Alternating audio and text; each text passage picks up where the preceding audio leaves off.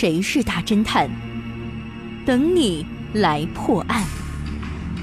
上山微电台娱乐出品。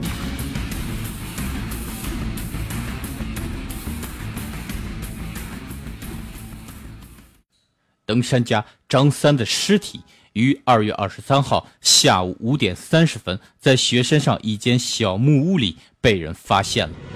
警探丁小山赶到小木屋后，立刻对现场展开了调查工作。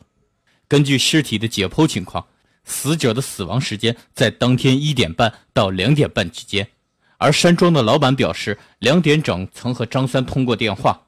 这样一来，其死亡时间范围缩到更小了。经过调查，经过调查，涉嫌犯罪的人一共有三个，他们也都是登山好手，和张三同在一家登山协会。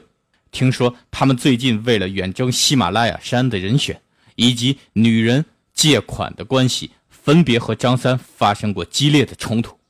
本来四个人都住在木屋里，为了避免发生正面的冲突，其他三人都换到山庄里去居住了，只留下了张三一个人在木屋里。老赵服务于证券公司，正午时离开了小屋，沿着山路下山，五点多钟到达旅馆。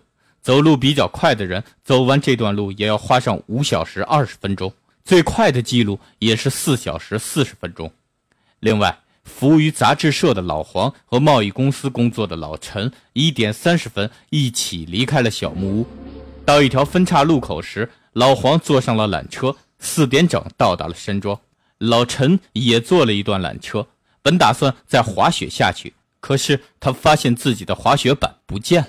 他只好走路下山，到达山庄已经是晚上八点多了。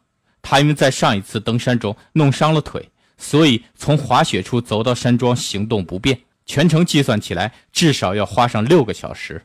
老陈还说，他遗失的滑板后来在山庄附近的树林中被发现了。丁小山分析说，他们都和死者一起来登山，而且都有作案的动机，所以这三个人。必定有一个是凶手，我已经知道谁是凶手了。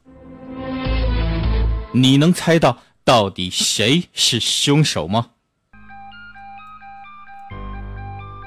你猜到答案了吗？想知道正确答案吗？